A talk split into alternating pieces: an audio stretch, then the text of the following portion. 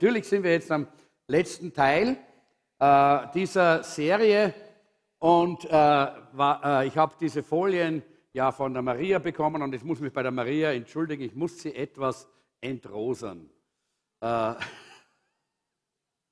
ist nicht ganz so, war nicht ganz so meine Farbe, aber ich habe einfach eine, eine, eine Tafel drauf gemacht und habe auf die Tafel geschrieben und dann geht es auch wieder. Also, heute heißt das Thema, deine Nachbarschaft wartet auf dich. Das ist der dritte Teil von Ich liebe äh, meinen Nächsten. Äh, und wir haben gleich eine äh, wunderbare Bibelstelle hier, die heißt, liebe Brüder, was nützt es, wenn jemand von seinem Glauben spricht, aber nicht entsprechend handelt? Ein solcher, Glau ein solcher Glaube kann niemanden retten. Das ist uns allen klar, dass unser Glaube nur so viel wert ist, wie es auch Auswirkungen gibt von unserem Glauben, wie man das auch erleben kann und sehen kann in unserem Leben. Und wenn wir äh, von, unserem, äh, von diesem I love my neighbor, ich liebe meinen Nächsten sprechen, dann ist das so diametral entgegengesetzt zu unserer Gesellschaft. Ich habe nämlich im, äh, äh, im, Internet eingegeben, äh, dieses äh, Hello Neighbor, und was gekommen ist, ist ein Horrorspiel. Ja. In, der, in der Welt ist man nicht so I love my neighbor drauf und gewickelt. Da hat man mit der Nachbarschaft oftmals, und das lernt man dann auch noch bei diesen Spielen, die Kinder, die Jugendlichen, die lernen das schon von klein auf, der Nachbar ist vielleicht gefährlich oder der Nachbar ist ein Idiot oder der Nachbar spinnt oder dem Nachbar wollen wir eins reinhauen. Das ist ein Spiel, da muss man dann beim Nachbar einbrechen und da muss man in seinen Keller hinein und da muss man ihn denunzieren und der Nachbar, er, er ermordet dann die, die, die da kommen und alles solch, lauter solcher äh, Schmarrn. Ja? Aber genau das ist, wie heute mit Nachbarschaft in unserer Welt umgegangen wird. Aber wir wissen, dass Jesus was anderes hat. Er hat einen Aufruf gemacht, dass wir etwas zu tun haben. Er sagt, ich sage euch die Wahrheit, wer an mich glaubt, wird die gleichen Taten vollbringen wie ich. Ja, sogar noch größere, denn ich gehe zum Vater. Jesus hat uns einen Aufruf gegeben, etwas zu tun, aufzustehen und hier in dieser Welt einen Unterschied zu machen. Denn wie Jesus da war, wie Jesus da war, da hat er einen Unterschied gemacht, oder? Einen ganz tollen Unterschied hat er gemacht.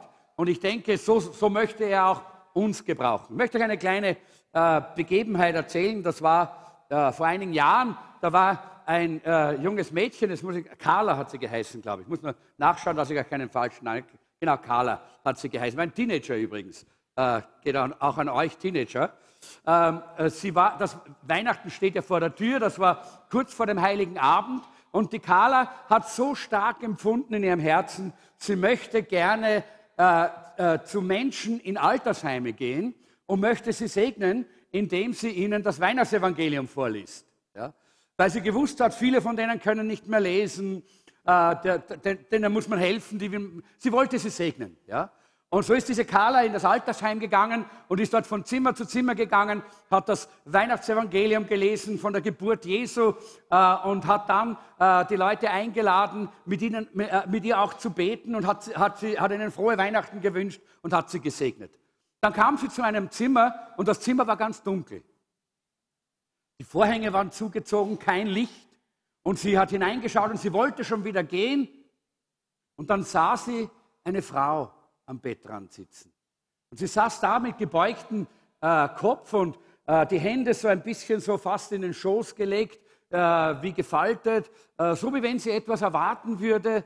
Äh, und äh, die Carla hat dann die, gefragt, darf ich Ihnen das Weihnachtsevangelium vorlesen? Und die Frau hat genickt. So ist sie hineingegangen und sie hat der Frau dieses Evangelium vorgelesen, dass Jesus gekommen ist. Dass er, sein, dass er die Liebe Gottes in diese Welt gebracht hat.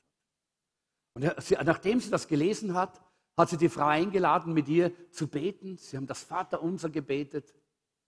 Dann hat sie frohe Weihnachten gewünscht und ist hinausgegangen.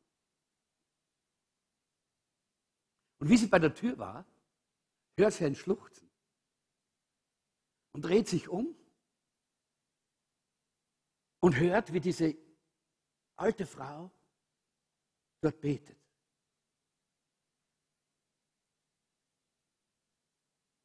Und sie sagt, Herr, ich danke dir. Du hast mich nicht vergessen. Ich habe dich gebeten, dass du mir zeigst, dass du mich noch liebst. Und natürlich konnte die Carla nicht weggehen. Sie ist hineingegangen, hat diese Frau umarmt, hat noch mit ihr gebetet. Und es ist ein Licht in diesem Zimmer plötzlich aufgegangen. Das Licht des Evangeliums. Weil Jesus gekommen ist, ist das Licht der Welt. Weil die Liebe Gottes in Jesus Christus in diese Welt gekommen ist. Und weil ein Mädchen, ein Teenager es am Herzen gehabt hat, dieses Licht hineinzutragen dort, wo Dunkelheit war. Dort, wo die Menschen nicht mehr selber für, äh, für sich dieses Evangelium lesen konnten. Diese alten Menschen. Und deshalb ist es dort Licht geworden. Und ich habe das gelesen, äh, diese Begebenheit, und es hat mich so bewegt, weil ich mir gedacht habe, genau das ist es. Das ist es, was es bedeutet, I love my neighbor. Dass wir auf die Impulse Gottes hören. Denn Gott ist gekommen in diese Welt, um diese Welt zu verändern. Warum glaubst du, bist du auf dieser Erde? Damit du ein schönes Auto hast? Damit du gutes Essen essen kannst? Schöne Kleider? Schönes Haus? Glaubst du, dass du dafür auf dieser Erde bist? Wenn du ein Mensch bist, der Jesus kennt, hast du dir schon einmal die Frage gestellt, warum bin ich noch nicht im Himmel?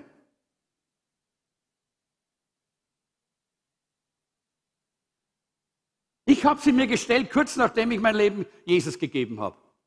Weil ich mir da, damals gedacht habe, ich habe die Bibel gelesen und ich habe mir gedacht, ah, der Himmel ist so schön. Im Himmel ist es so wunderbar. Da möchte ich hin. Jesus, hol mich. Aber er hat mich nicht geholt. Warum nicht? Weil er böse ist? Weil er möchte, dass ich so richtig einmal hier leide und er so richtig draufsteigt? Nein. Warum? Weil die Menschen Jesus brauchen weil die Menschen Licht brauchen. Und er hat gesagt, ihr seid das Licht der Welt. Weil es ohne uns in dieser Welt kein Licht gibt. Wenn es, wenn Gott sich nicht entschieden hätte, durch dich und durch mich diese Welt zu retten und den Menschen Licht zu bringen, dann hätte er uns schon lange in den Himmel geholt. Weil wisst ihr, wenn ich sage, ich wäre gern im Himmel, dann weiß ich eines.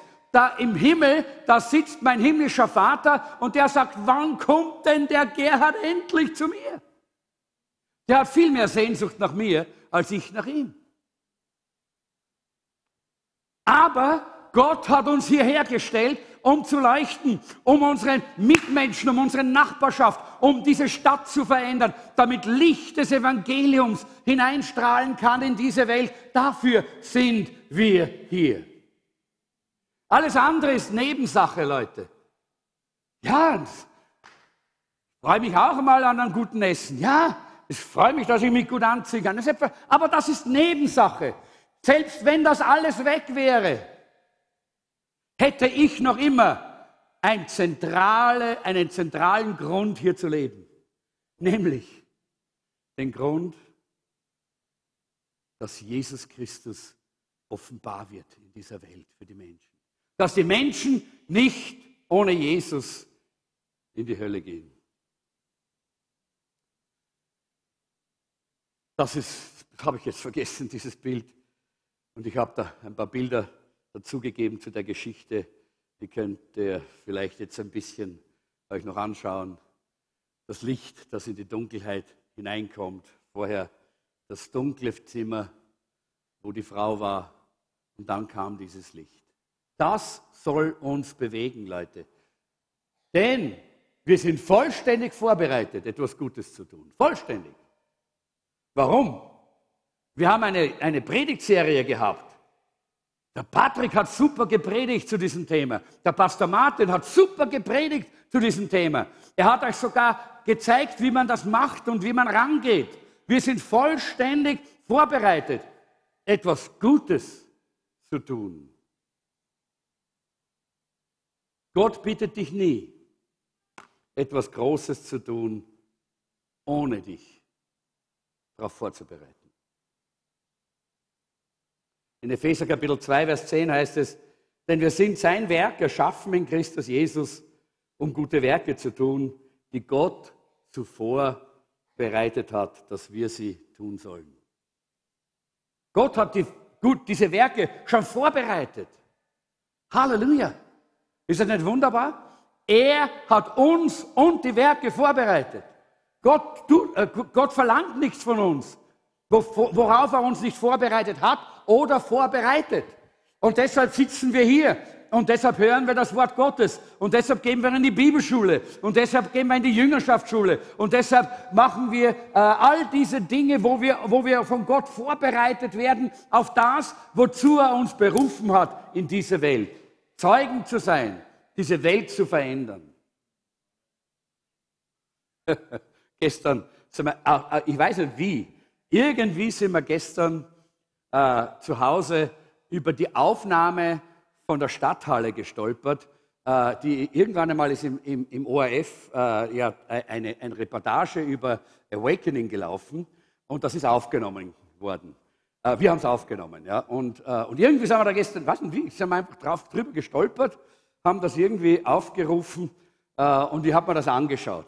Ja. Und ich habe mir gedacht, wie ist das interessant? Die Menschen haben Angst davor, dass wir die Welt verändern. Ja? Weil sie haben gesagt, ja, die wollen die Welt verändern. Ja? Die sagen, sie wollen die Welt verändern. Nicht nur, dass sie ein bisschen was über Jesus reden, sondern sie wollen wieder Europa einnehmen. Ja? Äh, und, und, so, äh, und die, die haben Angst davor. Warum? Weil sie nicht verstehen, dass es die Einnahme mit der Kraft der Liebe ist. Das ist nicht Einnahme, äh, so wie es Despoten machen, so wie es die Herrscher machen, die dann alles, äh, äh, alles äh, zum, äh, äh, einplanieren und kaputt machen und vielleicht sogar alles für sich selber nehmen. Nein, es geht darum, für die Liebe Gottes diese Welt einzunehmen. Diese Welt zu erobern für die Liebe Jesu Christi. Darum geht es. Und dafür wollen wir aber auch bereit sein und uns vorbereiten, nämlich, dass wir solche Welteneroberer sind. Halleluja. Ist das nicht herrlich?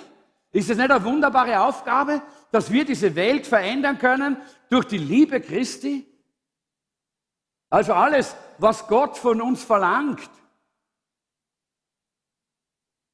alles, was Gott von uns verlangt, den Nächsten zu lieben, hat, darauf hat er uns schon vorbereitet. Wie hat er uns vorbereitet? Indem er uns zuerst geliebt hat. Indem er zuallererst seine Liebe in unser Leben hineinfließen hat lassen. Indem er uns angenommen hat. Indem er uns äh, umarmt hat, äh, obwohl wir aus der Sünde gekommen sind. Indem er uns angenommen hat. Indem er uns überwältigend gesegnet hat, wie wir zu ihm gekommen sind. Damit hat er uns vorbereitet. So wie der verlorene Sohn, der nach Hause zurückgekommen ist und der Vater hat ihn angenommen, hat ihn umarmt, hat ihm seine Liebe bedingungslos gegeben. Genauso hat Gott dich und mich angenommen, wie wir zu ihm gekommen sind. Und deshalb sind wir vorbereitet, mit derselben Liebe die Menschen, die rings um uns sind, anzunehmen und ihnen zu begegnen.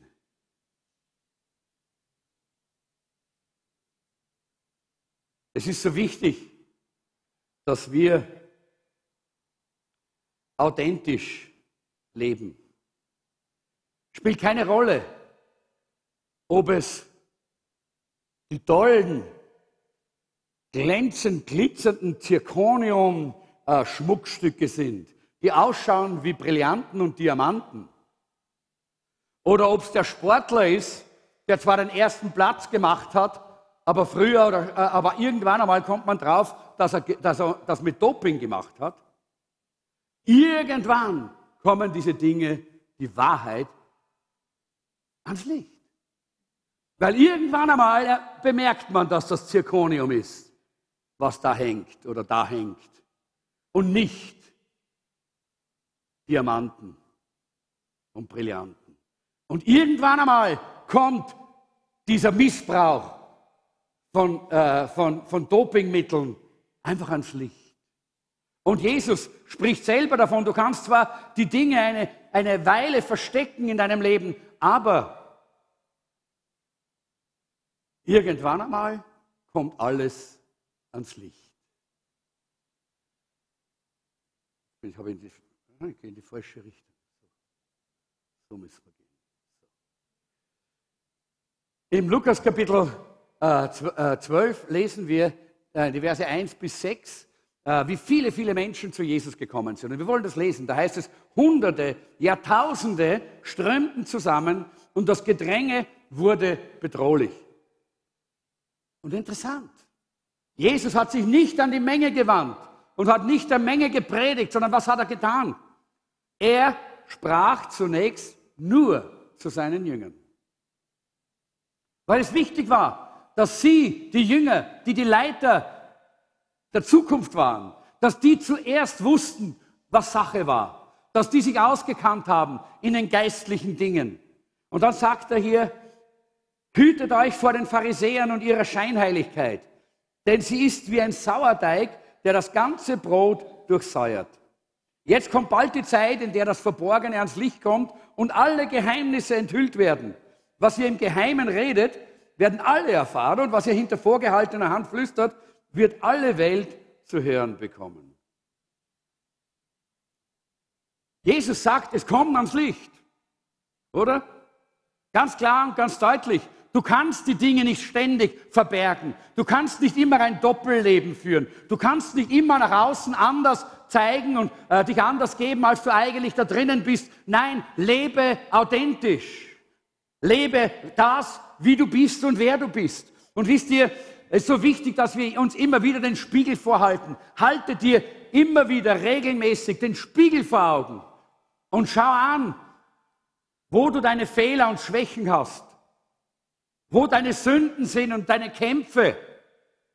Es ist wichtig, dass wir realistisch sind in unserem Leben. Aber dann geh zu Gott. Das ist das Wunderbare. Dann komm zu Gott, dann komm zum Kreuz. Und das ist das Tolle, das wir haben. Dann geh zum Kreuz damit und dann bekenne deine Sünde, so wie es in 1. Johannes 1, äh, Vers 9 steht. Wenn wir unsere Sünde bekennen, ist er treu und gerecht. Und er vergibt uns unsere Schuld und reinigt uns von aller Untugend. Halleluja. Dann geh dorthin, lass dich reinigen, empfange die Gnade aus der Hand Gottes, die Gnade der Vergebung und der Reinigung. Und danach gehen wir in die Welt, Leute. Danach gehen wir in die Welt. Denn wir gehen nicht hinaus und spielen die tollen Christen. Wir gehen nicht hinaus und spielen, dass so alles eh okay ist und dass wir so super sind und hinten, hinten, äh, hintenrum ist alles gar nicht in Ordnung. Nein, wir gehen erst zu Jesus und lassen uns reinigen durch das Blut Jesu. Denn das Blut Jesu hat Macht, uns zu verändern, uns zu reinigen und zu verändern. Und dann gehen wir hinaus.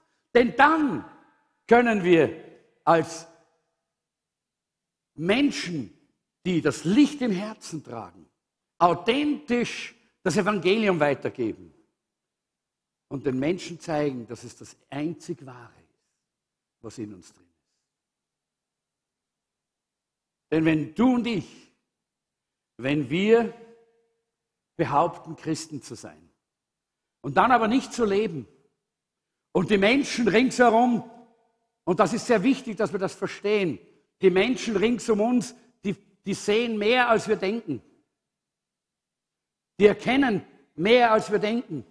Und wenn wir sie dann enttäuschen und wenn sie dann sehen, dass unser Leben nicht ganz übereinstimmt und authentisch ist,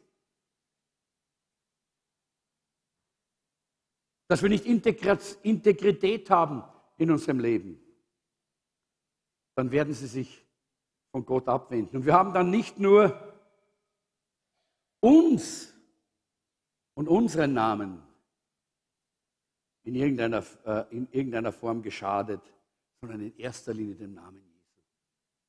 In erster Linie dem Namen Gottes. Und deshalb möchte ich euch so sehr bitten, ein authentisches Leben zu leben.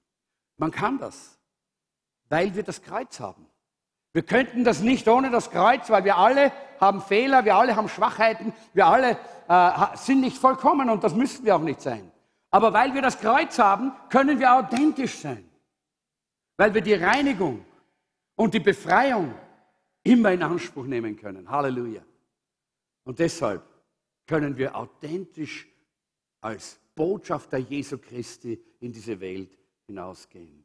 Also lebe authentisch ist ein ganz wichtiger Punkt, äh, der, den ich glaube, den wir, den wir äh, ernst nehmen müssen. Und das Zweite ist, lebe mutig. Wir alle sind solche, oder? Wir alle sind Supermänner, Superfrauen, oder? Superwoman heißt das jetzt, gell? Superman und Superwoman. Aber das sind wir nicht. Wir sind weder Superhelden noch große Ritter und Soldaten und so gewaltige, sondern meistens sind wir eher so. So fühlen wir uns meistens, oder? Aber das ist nicht, es geht nicht darum, wie wir uns fühlen, es geht darum, dass wir Mut haben können und mutig sein können, weil Jesus Christus in unserem Leben ist. Wir sind ganz gewöhnliche Menschen, aber die Bibel, und das ist das Gute, die Bibel spricht von ganz gewöhnlichen Menschen. So wie du. Wir müssen nichts Außergewöhnliches sein. Alle die, die glauben, dass sie was Außergewöhnliches sind, die sind immer schon ein bisschen gefährlich. Weil wir sind alle nichts Außergewöhnliches. Wir sind alle ganz normale Menschen. So wie Paulus. So wie Paulus zum Beispiel, nicht? Wir sind Mütter, wir sind Väter, wir sind äh, Büroangestellte, wir sind, äh, weiß ich, Taxifahrer oder sonst irgendwas. Wir alle haben irgendwo ein ganz normales Leben. Und der Apostel Paulus, er war ein Zeltmacher. Ja? Wir glauben immer, oh, der Apostel Paulus, ja, der Apostel Paulus war ein Zeltmacher. Ja, er hat nebenbei auch Theologie studiert. Wahrscheinlich war er eben äh, ein, äh, ein Werkstudent. Nicht? Er hat sich selber durch Zeltmacherei hat er sich äh, ernährt und hat nebenbei ein Theologiestudium absolviert. Aber er war ganz einfach ein Handwerker, auch so wie wir, ein ganz normaler Mensch sind. Und dieser Apostel Paulus, er hat ein Leben voller Mut gelebt, oder? Wenn wir den, äh, das Leben von Paulus anschauen, dann merkt man, was, mit welchem Mut er, nicht, er hat sich wahrscheinlich auch manchmal so gefühlt. Das lesen wir ja auch in seinen Briefen. Manchmal schreibt er genau so. Ja? Er schreibt eigentlich gar, gar nie so. So schreibt er nie. Er schreibt eigentlich meistens so oder ganz normal. Eben ganz, ganz normal. Und wir wissen, der Apostel Paulus, er hat in, äh, in Ephesus äh, eine Gemeinde gegründet, die gewachsen ist, wo, wo, er die Menschen zu Jesus geführt hat, äh, wo er die Menschen auch zu Jüngern Jesu gemacht hat. Und mittendrin in dieser Arbeit spricht Gott zu ihm und sagt, ich möchte, dass du nach Jerusalem gehst. Ja? Ich möchte, dass du nach Jerusalem gehst. Und ähm, gleichermaßen äh, spricht aber der Heilige Geist zu ihm, wie er auf dem Weg nach Jerusalem ist. Nämlich, ich möchte nur, dass Paulus weiß, dass vor dir in Jerusalem möglicherweise Gefängnis und möglicherweise der Tod wartet. Jerusalem war damals nicht ganz so äh, hoch äh, industrie industriell und mit, äh, mit so viel ähm, äh, modernen äh, Fahrzeugen ausgerüstet wie heute, äh, aber es, es, war damals eine, eine, eine, Weltstadt, auch Jerusalem. Und, und Paulus sollte nach Jerusalem gehen. Und er wusste, in Jerusalem wartet Gefängnis und Tod auf mich. Und dieser Paulus, der hat schon mit Schlangen zu tun gehabt, der hat mit, äh, mit Gefängnis zu tun gehabt, der hat schon mit, der, der ist schon gepeitscht worden und gesteinigt worden und alles, ja. Alles Mögliche hat er schon hinter sich gehabt. Und jetzt sagt Gott, geh nach Jerusalem und dann gleichzeitig eine nette Prophetie, dort wartet Gefängnis und Tod auf dich. Was macht er denn, der Apostel Paulus? Er ist ja aber auch nicht mehr der Jüngste zu der Zeit, nicht? Ich würde sagen, ich hätte meine Pension eingereicht, oder? Gesagt, jetzt ist genug. Jetzt habe ich alles hinter mir, so viel habe ich schon gemacht. Und jetzt noch das. Bitteschön. Hab was anderes vorgehabt. Hab eine andere Zukunftsplanung gehabt. Aber der Apostel Paulus, er war sehr mutig. Was sagt er? Mein Leben ist mir nicht der Rede wert, es sei denn, ich nutze es, um das zu tun, was der Herr mir aufgetragen hat. Ist ja nicht eine herrliche, eine herrliche Haltung? Das ist Mut. Ja, das ist wirklich echter Mut, den Paulus hier ganz klar zum, äh, zutage äh, bringt. Mut, ich gehe. Warum? Weil Gott es gesagt hat. Das Werk, anderen die Botschaft von Gottes Gnade zu bringen. Wer von euch hat diesen Auftrag? Anderen die Botschaft von Gottes Gnade zu bringen. Schön. Wozu seid ihr anderen auf dieser Welt?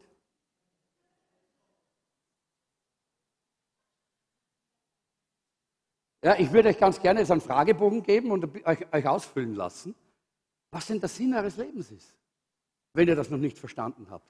Dass das die einzige und die wichtigste Berufung ist, die wir haben in diesem Leben. Sonst bitte ab in den Himmel, oder? Ab in den Himmel. Auf die goldenen Straßen. Wir haben gerade beim Herfahren so ein nettes Gespräch gehabt mit unseren Enkelkindern, wie wir weggefahren sind dort bei uns zu Hause, haben eins von ihnen gesagt, Opa, Oma, wenn ihr, wenn ihr sterbt, dann bin ich schon traurig. Dann seid ihr nicht mehr da. Haben wir gesagt, kein Problem, wir sehen uns wieder im Himmel. Ja, aber das dauert ja Ewigkeiten, haben sie gesagt. Ja. Und dann kam es noch auf, ja, wie werden wir uns denn dort sehen? Dort sind ja die Straßen mit Gold, wie werden wir denn dort gehen? Werden wir das schaffen? Ja? Also ganz interessante Diskussionen gibt es da manchmal mit den Kindern. Aber das hat mich wieder dorthin gebracht, dass ich gedacht habe, ja, das ist ja eigentlich unsere wirkliche Destination, unser echtes Leben. Hier sind wir ja nur mit einem Auftrag hier. Wir sind ja nur so, naja, schaut mal, zum Beispiel es gibt Botschafter, die sind in einem Land nur, um ihr Land zu vertreten. Die, die wollen gar nicht in dem Land sein. Die sind nur dort, um ihr Land zu vertreten. Mag ja sein, dass das Land auch schön ist. Ja? Wir waren jetzt letzte Woche bei dieser äh, äh, internationalen Konferenz der europäischen äh, Leiter von den internationalen Gemeinden in Malaga in Spanien. Ja? Wenn man Botschafter in Malaga ist, ist nicht blöd. Ja? Äh, aber auf der anderen Seite bist du dort nicht zu Hause. Du bist dort auch nicht zu Hause, auch wenn es noch so schön ist. Ich sage euch eines, wir waren dort, ich weiß nicht, vier Tage, fünf Tage, wie wir heimkommen sind, haben wir gesagt, wir sind zu Hause. Leute, wir sind hier noch nicht so zu Hause, sondern hier sind wir Botschafter. Hier sind wir nur da mit einem Auftrag. Und wenn du schon so hier sitzt, dann kann es sein, dass du das Wichtigste verpasst. Nämlich deinen Auftrag, den Gott dir gegeben hat und vielleicht sogar zu guter Letzt das Ziel, wozu du eigen, wo, auf das du eigentlich hingehen möchtest. Und deshalb, wir haben dieselbe Aufgabe. Wir haben denselben Auftrag wie Paulus. Das Werk, anderen die Botschaft von Gottes Gnade zu bringen. Halleluja. Das kannst du tun, wo immer du bist. Und der Apostel Paulus hat das verstanden. Und dann antwortet ihm ja Gott ja gleich. Was sagt denn Gott? Sei stark und fest und führe es aus. Fürchte dich nicht und erschrick nicht. Gott, der Herr, mein Gott, wird mit dir sein. Ich bin sicher, dass Paulus diese Stelle gekannt hat, denn er war ja auch ein Theologe. Er hat sich ja ausgebildet. Er kannte diese Stelle äh, aus äh, dem ersten Chroniker, wo der, wo, der, wo der König David seinen Sohn Salomo darauf vorbereitet, den Tempel zu bauen. Auch eine Aufgabe. Ja? Er gibt ihm diese Aufgabe. Und der Salomo zieht er da weg und sagt, ja? Wie mache ich das? So eine Riesenaufgabe, so viel zu tun. Meine Güte, die Zeit, der Stress, wie mache ich das? Und was sagt, sagt David? Sei stark und fest und führe es aus. Ich glaube, das ist ein prophetisches Reden. Ein prophetisches Reden vom Heiligen Geist für uns. Fürchte dich nicht und erschrick nicht. Gott der Herr, mein Gott, wird mit dir sein. Wenn Gott uns hinsendet zu unseren Nachbarn, zu unseren Freunden, äh, wenn Gott uns hinsendet in die Häuser äh, und in die, in, die, in die Straßen dieser Stadt und dieses Landes, dann brauchen wir uns nicht zu fürchten. Dann können wir stark und fest sein. Wir können mutig leben, weil Gott mit uns ist. Das nächste wäre Liebe, Liebe opferbereit. Liebe ohne Opfer gibt es nicht. Ja. Wir haben einige Ehevorbereitungen jetzt, hört, hört, sehr schön, wir freuen uns auf Hochzeiten. Äh, und in diesen Ehevorbereitungen wird es immer wieder klar. Liebe ist bereit, einen Preis zu bezahlen. Ohne Opfer geht das nicht. Kostet was. Ja? Man ist bereit zu geben. Und da ist man bereit, auch auf etwas zu verzichten. Liebe hat auch mit Opfer zu tun. Und ich glaube, das ist sehr wichtig, dass wir das auch immer wieder verstehen. Ich möchte da jetzt nicht zu lang stehen bleiben. Äh, die Stelle hier heißt, und vergesst nicht Gutes zu tun und mit anderen zu teilen. An solchen Opfern hat Gott Freude. Und ich habe dann in Klammer dazu geschrieben, das ist eine andere Art von Opfer. Nämlich das ist das Opfer in der Küche und an der Arbeitsstelle und auf den Straßen. Ja? Das ist nicht dieses Opfer, das wir hier bringen, wenn wir hier nach vorne kommen und, und so, so schön geistlich äh, motiviert sind und, äh, und innerlich spüren, ja, dem Herrn. Und nein, das ist dann, wenn wir draußen auf der Straße sind und den, und den Mann sehen, der das Evangelium braucht und die Frau sehen, die die Gnade Gottes nicht kennt. Und wenn wir unsere Nachbarn sehen, dann, das ist dieses Opfer. Da wird sehr vieles offenbar. Mich interessiert auch die Art und Weise, wie du auf der Straße opferst. Ich freue mich und ich danke euch allen, die ihr ins Opfer gegeben habt. Wir brauchen das, damit wir eben auch hinausgehen können, weil wir da auch Material haben wollen, um hinauszugehen, um die Menschen zu erreichen. Danke, dass ihr ins Opfer gebt und dass ihr da treu seid. Aber mich interessiert noch viel mehr euer Opfer auf der Straße. Wo ihr mit den Menschen redet, wo ihr betet für die Menschen, wo ihr wirklich offen seid dafür, dass der Heilige Geist zu euch reden kann und euch gebrauchen kann wo wir die opferstarke Liebe zeigen können in unserer Nachbarschaft, in deinem Haus, wo du lebst, in deiner Arbeitsstelle, wo du arbeitest, in deiner Schule, wo du dich befindest. Das ist interessant. Da möchte ich gerne mal auch ein paar, äh, ein paar Berichte und Zeugnisse hören. Das wäre ja so super. Wir werden also jetzt ab jetzt auch immer wieder jeden Samstag Zeugnisse aufnehmen. Und wenn du so ein Zeugnis hast, dann komm und melde dich äh, bei der Paloma oder äh, bei der Pastor Maria und wir werden das äh, arrangieren, dass es aufgenommen wird und wir werden das dann auch hier, hier zeigen. Wir wollen hören, wie du von Gott gebraucht wirst, auf der Straße, in dein, an deinem Arbeitsplatz und überall, wo du lebst. Das ist ganz wichtig. Es gibt einen einfachen Grund hinter allem, was wir tun. Das ist ganz klar. Das habe ich ja schon ein paar Mal jetzt auch unterstrichen. Wir tun es nicht für Geld, wir tun es nicht für Ruhm, wir tun es nicht weil wir hier in dieser Welt äh, uns äh, den, äh, den, den babylonischen Turm bauen wollen, sondern wir tun es, weil wir Gott lieben. Und Gott zu lieben heißt in 1. Johannes 5, Vers 3, Gott zu lieben bedeutet zu tun, was er uns sagt. Nicht zu tun, was wir wollen, sondern zu tun, was er uns sagt, dass wir tun sollen. Und wirklich, das ist gar nicht schwer. Und ich glaube, das ist wichtig, dass wir das verstehen. Gottes Wille und Gottes Wege sind in erster Linie schon in seinem Wort für uns geoffenbart. Wir brauchen keine Spezialoffenbarungen. Es ist immer ganz gefährlich, wenn Leute immer nur von da, scheinbar von da oben hören und nicht vom Wort. Und im Wort ist es ganz klar und deutlich, was Gott von uns möchte. Dass wir Zeugen sind. Jawohl, aber wo? Zuerst in Jerusalem. Das heißt zuerst mal in deiner ganz normalen um Umgebung. Dort, wo du lebst, dort, wo du stehst, dort wo du bist. Dann in Judäa. Das heißt, die nächste Umgebung, ja, das wäre so, wie wenn du deinen Block erreicht hast, dann gehen wir nach Wien, ja, dann schauen wir, dass wir ganz Wien und dann vielleicht Niederösterreich erreichen. Ja. Und dann Samarien, das sind die Leute, die schon ein bisschen anders sind als wir. Das wäre Tirol und Vorarlberg so in etwa, ja. Oder die Steirer können es auch sein. Ihr wisst, was ich meine. Einfach, das sind Menschen, die anders sind als wir, die nicht ganz gleich wie wir denken, sind und, und funktionieren. Das meint eigentlich Jesus damit. Und dann sagt er, und dann erst an das Ende der Welt. Sehr oftmals träumen wir davon, ja eines Tages, wenn ich mal ans Ende der Welt gehe, dann werde ich auch missionieren. Dann werde ich auch evangelisieren. Aber zu Hause sind wir stumme Hunde. Zu Hause machen wir den Mund nicht auf. Zu Hause sprechen wir nicht über die Gnade Gottes und über das Evangelium. Aber es ist so wichtig, dass wir das einfach auch lernen. Wir sind dazu da, um hier das Evangelium weiterzusagen. Versteckt euer Licht nicht, sagt Gott. Lasst es für alle scheinen, lasst eure guten Taten leuchten vor den Menschen, damit alle sie sehen können und euren Vater im Himmel dafür rühmen.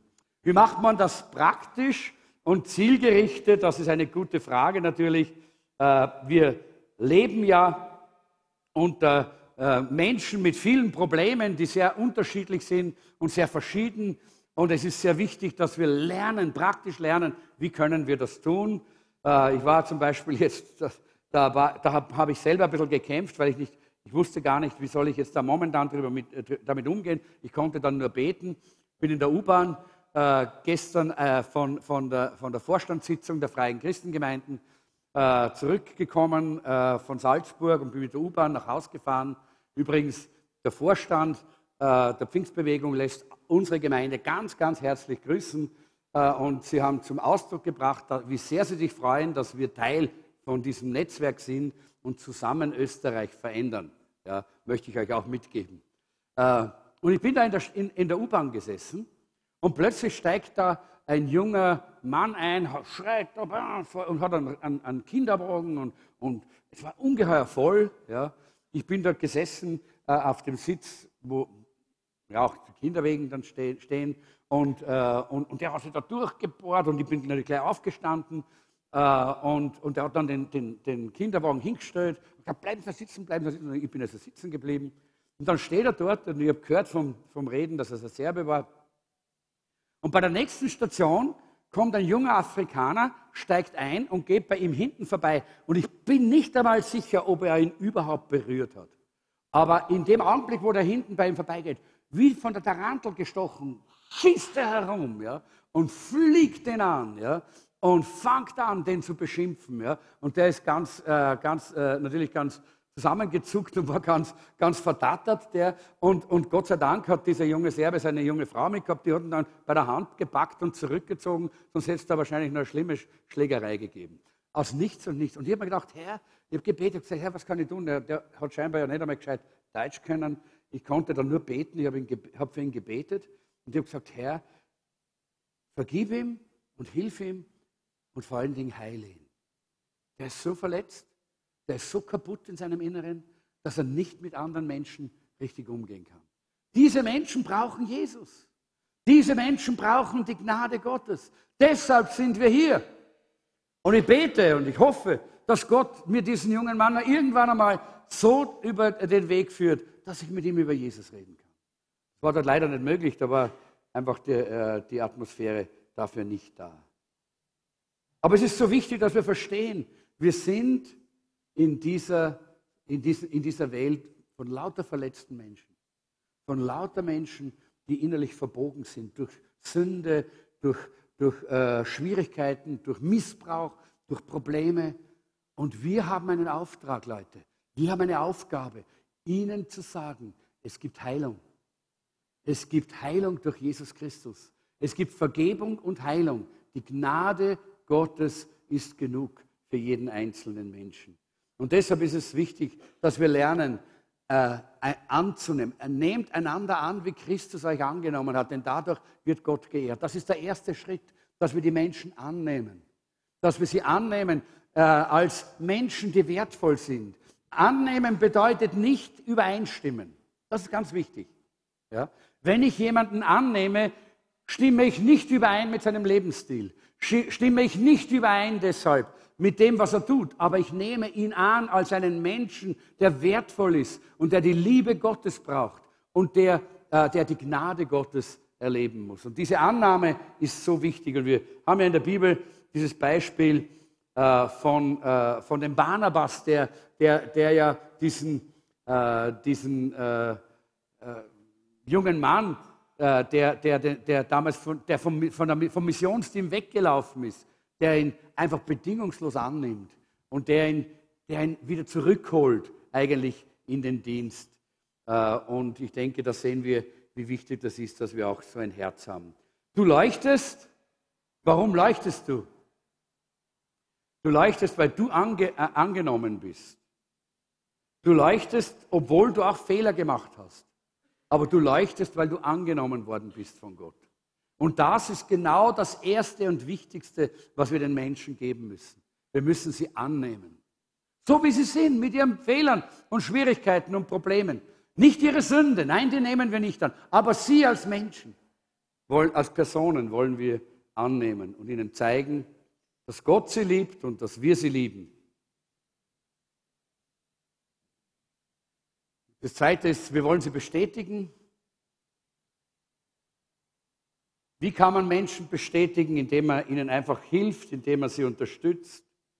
Ich möchte jetzt hier ein bisschen schneller durchgehen, weil ich glaube, dass, wir, dass ihr einen Teil davon schon letzten Samstag auch gehört habt in der Predigt von Pastor Martin. Er hat über ähnliche Themen auch gepredigt, so viel ich mitbekommen habe in der Predigtnachbesprechung meiner Live-Gruppe, weil wir konnten leider nicht da sein am Samstag. Und äh, das nächste ist, unterstütze andere mit Begeisterung.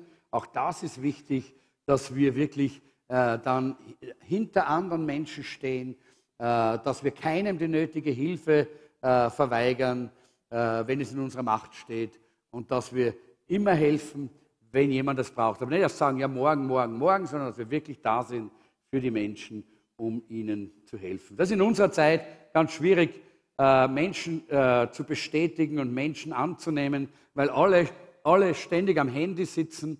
Jeder sitzt da und klickt auf seinem Handy. Es ist schon fast unmöglich, ein Gespräch zu führen. Man kommt irgendwo hin. Äh, wir sind jetzt auch als Vorstand, sind wir essen gegangen, dort in Salzburg war ein ganz schönes, äh, äh, nettes so ein Gasthaus mit Tischen im Freien und wo sind, da sind viele, viele Leute, Männer und Frauen gesessen. Und was haben sie gemacht? Klickety, klickety, klickety, klickety. Ja. Jeder ist mit seinem Handy gesessen. Ja. Ich habe mir gedacht, was ist das für eine verrückte Welt? Eine Welt, in der es schwer ist, ja, wirklich auch zu den Herzen der Menschen durchzudringen, weil alle von diesen Medien so gebunden sind. Und ich möchte euch, wenn es euch betrifft, einfach auch einmal einladen, einmal ein Handyfasten zu machen.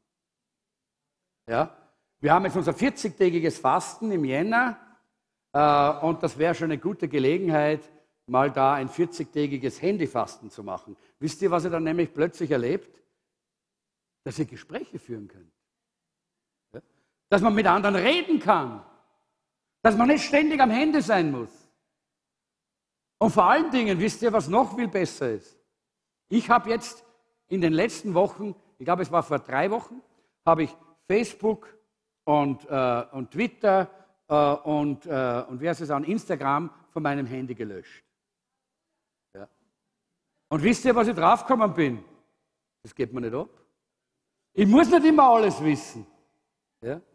Ich muss nicht immer bei allem dabei sein. Ja. Es ist gar nicht notwendig. Ja. Vorher habe ich mir gedacht, ah, ah, ah, ah muss ich schauen. Und kling, kling, und da muss ich schauen. Ja. Versuch's einmal. Und wisst ihr, dann können wir auch den Menschen wieder helfen. Wenn wir wieder reden können, dann können wir auch wieder in Gespräch kommen mit den Menschen rings um uns. Und vielleicht können wir ihnen helfen, auch einmal Hände zu fassen. Ich weiß nicht, ob das geht, wenn jemand kein Christ ist.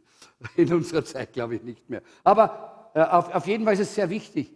Da, da, äh, wir, wir, äh, wir müssen die Menschen unterstützen und Gott hat uns Vollmacht gegeben, ja, etwas zu tun.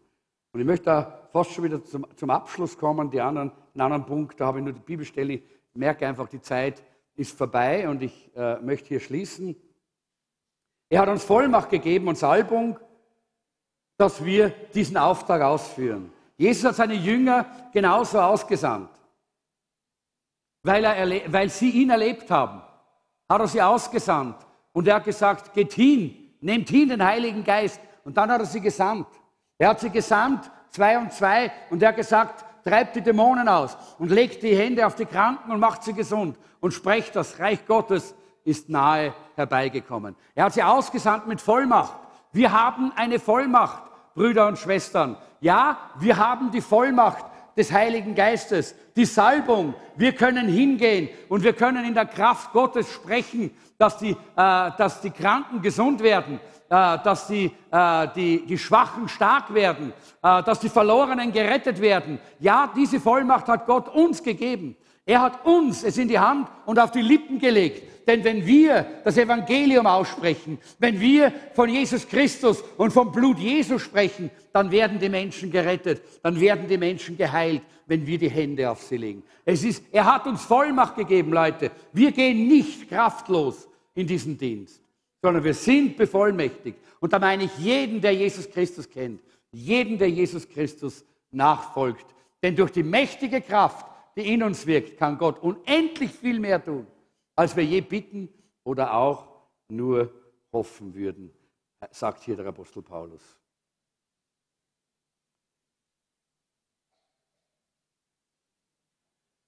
Etwas Bedeutendes zu tun erfordert eine Leidenschaft. Wisst ihr das? Man kann immer etwas anfangen und nicht zu Ende bringen. Aber wenn man etwas wirklich Bedeutendes zu Ende bringen will, dann braucht man eine Leidenschaft dafür. Eine Leidenschaft, die brennt in uns. Eine Leidenschaft, die uns nicht zur Ruhe kommen lässt, bis wir diese Aufgabe nicht auch wirklich erfüllt haben die immer schreit, nicht aufhören, nicht aufhören, nicht aufhören. Und Leute, ich möchte gerne dieses Werkzeug sein von Gott, um euch zu helfen und zu sagen, nicht aufhören, nicht aufhören. Da draußen sind noch Menschen, die verloren sind. Da gibt es noch Menschen, die in die Hölle gehen. Nicht aufhören. Wir wollen diese Stadt verändern. Wir wollen nicht aufhören, das Evangelium zu predigen, bis der letzte Wiener zu Jesus gekommen ist. Amen. Diese Leidenschaft wollen wir haben.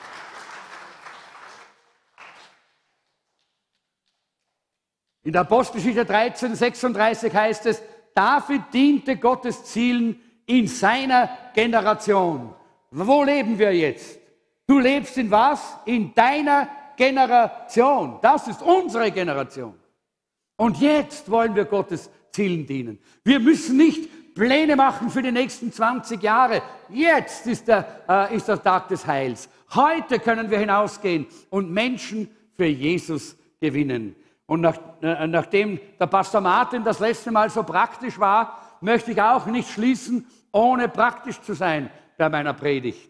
Und zwar, wir haben ja jetzt Weihnachten vor uns und wie immer ist es so, dass wir vor Weihnachten dieses 963 haben. Neun Wochen vor Weihnachten, da wollen wir uns von Gott zwei bis drei Personen schenken lassen, die wir wirklich glauben, dass wir sie zur Weihnachtsveranstaltung und zu Jesus Christus bringen können. Ja? Und wir haben nicht mehr neun Wochen. Wir haben nur mehr sieben. Da machen wir sieben draus, okay? Aber die sieben wollen wir einhalten. Die wollen wir machen.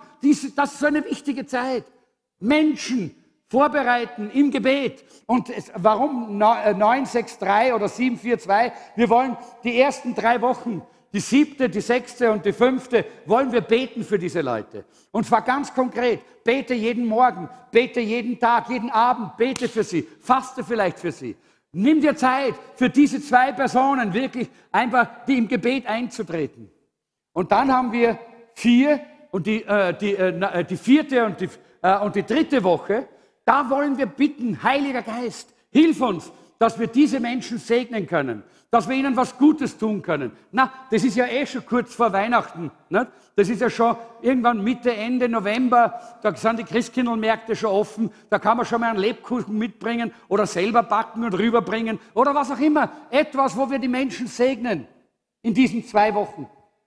Und dann hat die Pastor Maria super Einladungen vorbereitet für uns. In den letzten zwei Wochen.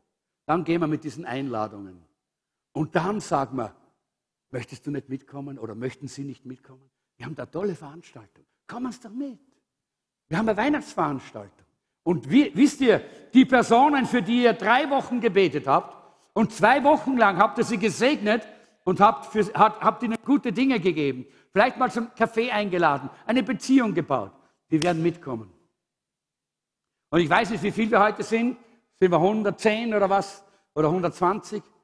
Aber wenn wir jeder einen oder zwei mitbringen, dann haben wir ein volles Haus bei unserer Weihnachtsveranstaltung. Und wisst ihr, nicht nur ein volles Haus, sondern Menschen hier, die von Jesus hören. Menschen hier, denen Jesus ins Herz hineinsprechen kann und sie berühren kann und zu sich ziehen kann. Und wie immer wollen wir das heute auch tun. Äh, der, der, äh, wir, wir, wir legen jetzt hier diese Zettel aus und die Kugelschreiber vorne. Äh, und wir werden das so machen, dass wir das jetzt einfach auch durchführen, dass ihr nach vorne kommt und auf diese Zettel äh, dann äh, diese zwei oder drei Namen schreibt, die euch ganz wichtig sind. Ich habe bei uns in meiner Live-Gruppe, haben wir das so ausgemacht, dass jeder zwei Zettel nimmt und er schreibt auf einen Zettel die zwei oder drei Namen und wirft, wirft dann diesen Zettel hier hinein. Warum? Denn wir wollen als Gemeinde auch jeden Samstag im Gottesdienst für diese Menschen beten, dass Gott sie segnet und ihnen begegnet. Und, äh, und, wir, und warum zwei Zettel? Auf dem zweiten schreibt, schreiben unsere Leute dieselben Namen und bringen es am Dienstag mit in unsere Live-Gruppe. Und in der Live-Gruppe stellen wir auch eine Schüssel auf. Und wir werden auch jeden Dienstag für diese Personen beten. So, dann wird für diese Personen jeden Samstag, jeden Dienstag oder Mittwoch in der Live-Gruppe gebetet und du betest täglich für sie. Na, glaubst du, dass jemand. Nein, nein, nein, nein, nein, nicht austeilen bitte. Nein, nein, nein, nein, das ist nicht, ist nicht gedacht. Ich, ich spreche erst drüber. Ja, Moment, warten. Das müsst warten ein bisschen. Ah, passt schon, ja. Noch nicht austeilen. Äh, und, äh, und, dies, äh, und äh, glaubt ihr, dass jemand, der, äh, für, den, für den so viel gebetet wird, diesen Gebeten widerstehen kann? Das ist unmöglich. Gott, Gottes Geist wird bewegt durch unsere Gebete und wird die Menschenherzen berühren. Also das ist die Nummer eins. Das machen wir heute. Und da hineinwerfen bitte, damit wir dafür beten. Aber wir haben eine zweite Aufgabe heute. Denn Weihnachten geht vorbei. Und was ist dann? Na ja, dann lehnen wir uns wieder zurück.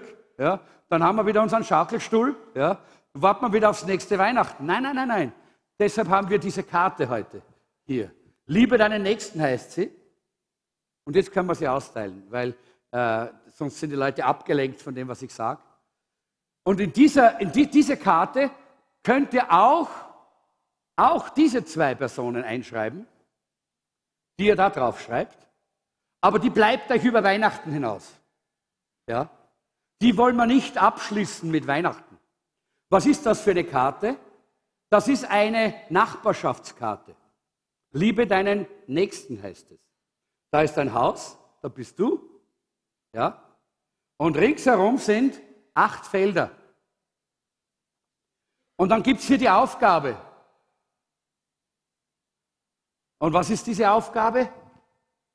Erstens, schreibe, ja, das ist ein schönes Bild, das habe ich, äh, mir, hat mir so gefallen. Das, das, das, das heißt alles Liebe, ich liebe in verschiedenen Sprachen. Das zweite hier ist diese Aufgabe, schreibe die Namen von acht Nachbarn auf. Wer von euch kennt acht von seinen Nachbarn per Namen? Einer, zwei, drei, vier, fünf, sechs, ja, sieben. Super, acht, ich glaube, das ist niemand. Aber das ist gar nicht so leicht, oder? Dass man, dass man die Leute bei Namen nennt. Und jetzt geht es darum, wir können niemanden zu Jesus führen, für den wir uns nicht interessieren. Und deshalb, Jesus hat sich interessiert für die Menschen. Paulus hat sich interessiert für die Menschen. Und wir müssen uns auch interessieren für unsere Mitmenschen. Und deshalb diese Liebe deinen Nächsten Karte. Schreib hier in diese acht Felder, vielleicht schaffst du nicht acht, vielleicht schaffst du nur vier, ist auch okay, aber vier ist schon super. Was für ein Durchbruch. Schreib dir vier Personen auf und dann schreibst du dir die Namen auf und dann schreibst du dir ein paar Eigenschaften von ihnen auf. Wie kommt man denn dazu? Indem man sich für sie interessiert, indem man einmal ein, Gespräch mit ihnen äh, versucht äh, zu finden, indem man sie kennenlernt. Ja? Und dann schreibst du dir, und das sind diese drei Punkte. Und Leute, ich möchte, dass ihr das ernst nehmt. Das ist praktische, persönliche Evangelisation.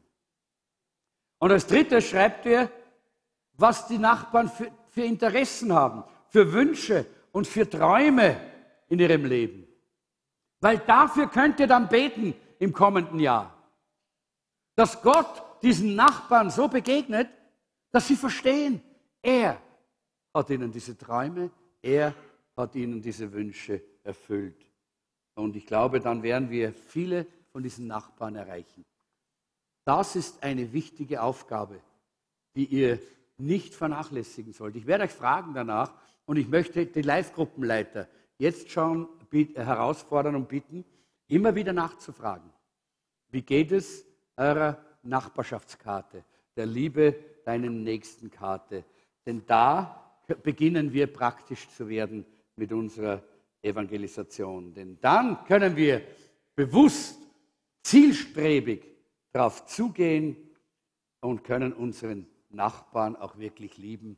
Mit all diesen verschiedenen Formen, die Liebe bedeuten. Und ich denke, vielleicht kann jetzt äh, das äh, Lobpreisteam oder äh, die Maria nach vorne kommen. Wir wollen einfach in, äh, in einer in Lobpreis jetzt äh, abschließen und ihr könnt kommen, könnt hier vorne das ausfüllen. Und wenn ihr das getan habt, dann wünsche ich euch ein gesegnetes Wochenende. Denkt daran, dass morgen, äh, morgen ist auf jeden Fall Klosterneuburg und ich lade euch ein, dabei zu sein. Äh, und morgen ist auch äh, Ende äh, unserer Sommerzeit, also Winterzeit beginnt morgen, nicht vergessen. Aber vor allen Dingen, denkt daran, eure Nachbarn brauchen euch. Eure Nachbarn warten auf euch. Eure Nachbarn warten auf euch, auch wenn sie es noch nicht wissen. Sie warten auf etwas. Tief im Herzen drinnen haben sie diese Sehnsucht. Und ihr, du und ich, wir sind die Antwort. Lass uns gemeinsam aufstehen. Lass uns abschließen im Gebet. Herr Jesus, wir danken dir, dass du uns diese Aufgabe gegeben hast und diese Berufung, dass wir unsere Stadt verändern, unser Land verändern, indem wir Menschen zu dir führen, indem wir Licht sind und leuchten, indem wir bereit sind, auch hier diesen Auftrag ernst zu nehmen, von Jerusalem über Judäa und Samarien bis ans Ende der Welt, deine Botschaft hinauszutragen, den Menschen zu verkündigen, dass du sie liebst und ihnen wirklich den Weg zu dir zu weisen. Wir danken dir dafür, Herr Jesus, dass du uns gebrauchen wirst, jeden einzelnen von uns. Ich bitte dich, hilf uns auch treu zu sein, äh, dass wir auch hier diese ganz praktischen Schritte tun. Denn so möchtest du uns gebrauchen. Ich danke dir dafür. Ich möchte aber nicht abschließen, ohne zu fragen, ist jemand heute hier, der sagt, ich kenne eigentlich Jesus nicht. Wie soll ich hingehen und anderen von Jesus zu erzählen? Äh, und du sagst, ich möchte diesen Jesus auch kennenlernen. Dann möchte ich kurz für dich beten. Ich mache das ganz kurz. Äh, wenn da so jemand da ist, heb kurz deine Hand auf, sag, Pastor, bet für mich. Da ist eine Person. Noch jemand? Noch jemand? Ja, danke schön, dort ist einer.